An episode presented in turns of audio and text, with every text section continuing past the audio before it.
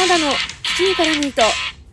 どうも、推しを全力でエコひいきする系の人、花田です。この番組は、ふとした瞬間に頭の中をいっぱいにする、そんなありとあらゆる私の推したちを雑多に語るラジオです。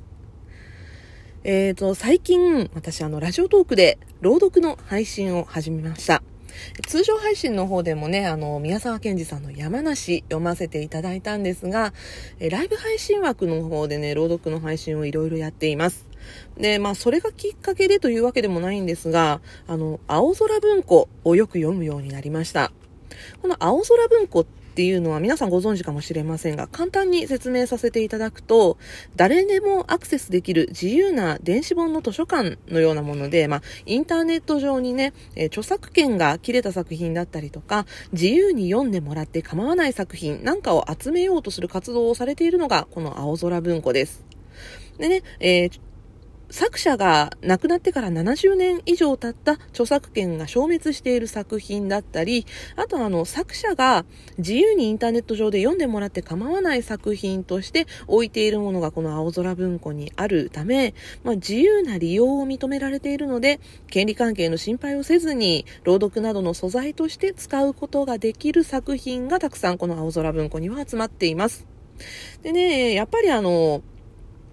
著作権が消滅している作品っていうのはね、あの、学生の頃などに読んだ、いわゆる名作と言われる作品がたくさんあるので、あ今回この朗読の配信をするために青空文庫を開くようになってから、あそういった名作を読み返して触れられるチャンスになったなと私は今思っています。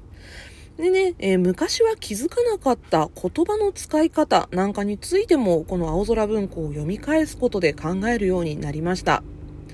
で特に私、今、朗読の配信では、宮沢賢治さん、小川未明さん、芥川龍之介さんなんかの作品をよく読んでいるんですけれども、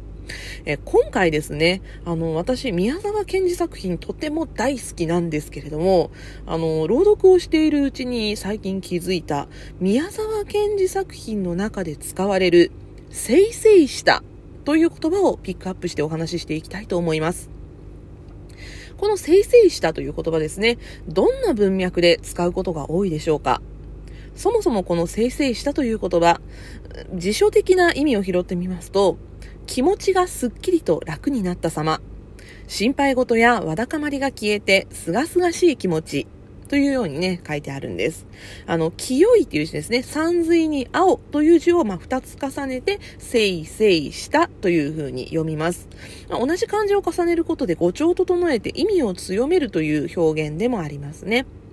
で、あの、私はね、このせいせいしたという言葉、例えば、嫌いな人がいなくなってせいせいした。みたいな、マイナスの言葉のイメージが強かったんですけれども、リスナーの皆さんいかがでしょうか？実はですね、宮沢賢治作品の中でこの生成したという言葉たくさん出てくるんですけれども、なんかね、あの、生成するという表現がとても多いんですよ。好きな言葉だったんじゃないかなっていうふうにね、最近ちょっと思っています。で、あのー、私はマイナスの言葉のイメージが強いなと思っていたこの生成する。宮沢賢治はね、違う意味で使っているんです。例えばどういう文脈で使われているのか、一部抜粋して3作品ほどご紹介します。まず、オツベルトゾウの一節です。番型ゾウは小屋にいて、8羽の藁を食べながら、西の4日の月を見て、ああ、生成したサンタマリア、と、こう独り言したそうだ。二つ目、銀河鉄道の夜の一節です。ああ、せいせいした。どうも体にちょうど合うほど稼いでいることぐらい、いいことはありませんな。はい、そしてもう一つ、三作目は、雲の信号という詩の中の一節です。ああ、いいな。せいせいするな。風が吹くし、農具はピカピカ光っているし、山はぼんやり、眼形だって岩礁だってみんな時間のない頃を夢見ているのだ。はい、ちょっとこう3作品ね、一節だけ読ませていただきましたけれども、あの、これ3つともですね、全体的にプラスのイメージでこの生成したという言葉を使っているんです。では一つずつちょっと振り返ってみましょう。まず、オツベルとゾウの、これ、ゾウのセリフなんですね。ああ、生成したサンタマリアというセリフなんですけれども、ここでは、仕事を頑張ったゾウの晴れやかな気持ちという点で、生成したという言葉を使っています。というのもね、この、このセリフの前の、まあ、ゾウのセリフの中で、稼ぐのは愉快だね、さっぱりするね、と言っているシーンもあるんですね。なので、えー、この仕事を終えて小屋に来て餌の藁を食べた象が、あ晴れやかな気持ちになっているというのをこの生成したというセリフで表しているということがわかります。そして二つ目、銀河鉄道の夜から抜粋した部分なんですが、これは、えー、銀河鉄道の中で主人公たちが出会う鳥鳥、つまり、あの鳥を取って生活をしている人のセリフなんですけれども、このセリフは実は体に無理なく適度なきつさの働きで適度にお金を稼ぐのはとてもいいことだなという意味のセリフなんですね。なんでまあ、とても良いということを生成したという風なセリフで表している。つまり、この体に無理なくね、適度に働くっていうのはとても気持ちがいいねという意味で生成したという言葉を使っています。そして三つ目、もうね、雲の信号というタイトルの詩の中の一節なんですが、これはね、あの、風が吹いていたり、農具がピカピカ光っていたり、綺麗な山や岩礁や岩景の景色っていうのを見たときに、まあ、目の前の光景を見ていると、気持ちがすっきりするねという意味で、ああ、いいな、生成するなという言葉を使っているんですね。なので、まあ全体的にこの宮沢賢治が言う生成したという言葉は、プラスのイメージで使っているなという印象を受けます。ただ、あの、プラスじゃない使い方をしているものもあるんですね。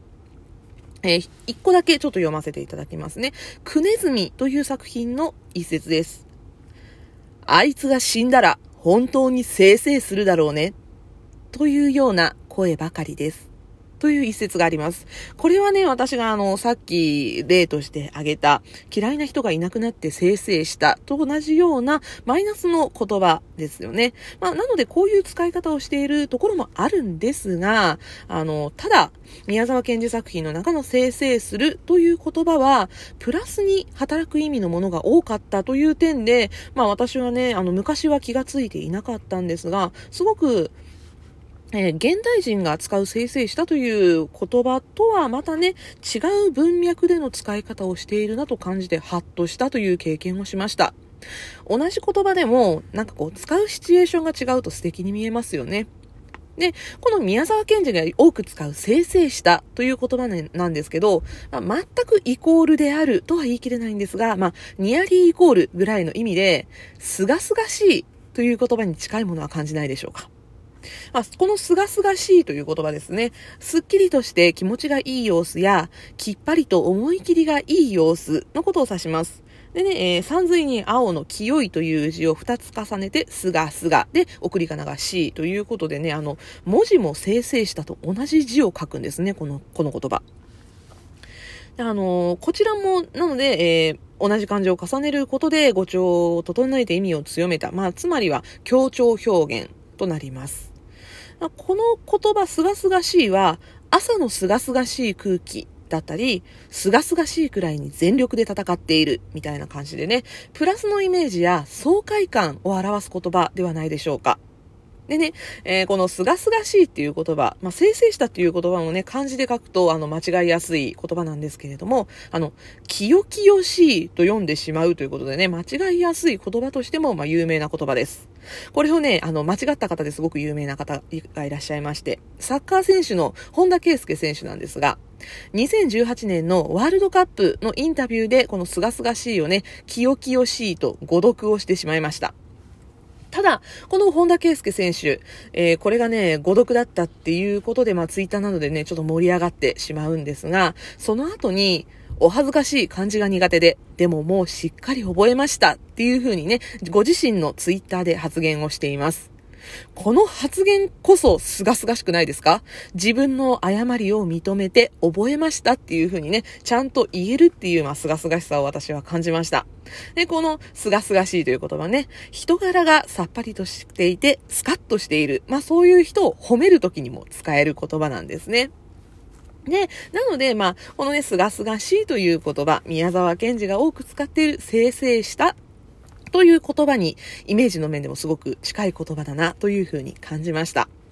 で、このすがすがしいと生成したという言葉。言葉はね、プラスのイメージで使いたいよねと思わせてくれる二つの言葉でした。意味や用法を聞くと、今まで何とも思っていなかった言葉も好きな言葉になってきたりしますよね。私も今後も朗読や読書を通じて知っているようで知らなかった日本語の意味をまた一つずつ好きになっていけたらなと思います。えー、私のラジオ東京のツイッターの方で、えー、配信前にはご案内をしておりますが、えー、冒頭で申し上げました通り、私あの、ラジオトークのライブ配信機能で、朗読の配信を定期的に行っています。え平日の朝9時半頃からやっている場合と、えあとはね、夜の10時以降で朗読配信やっていることがあります。ラジオトーク用の私のツイッターの方で、え朗読をするときには事前にご案内をしておりますので、で、お時間が合いましたらぜひぜひ聞いてみてください。えー、通常配信ともども朗読続けていきたいと思います。またね、あの、通常配信の方でも朗読の配信今考えておりますので、また配信しました際にはよろしくお願いします。というわけで、今回は、えー、青空文庫のお話、そして、すがすがしいと生成したのお話をさせていただきました。ここまでお相手は、花田でした。バイバイ。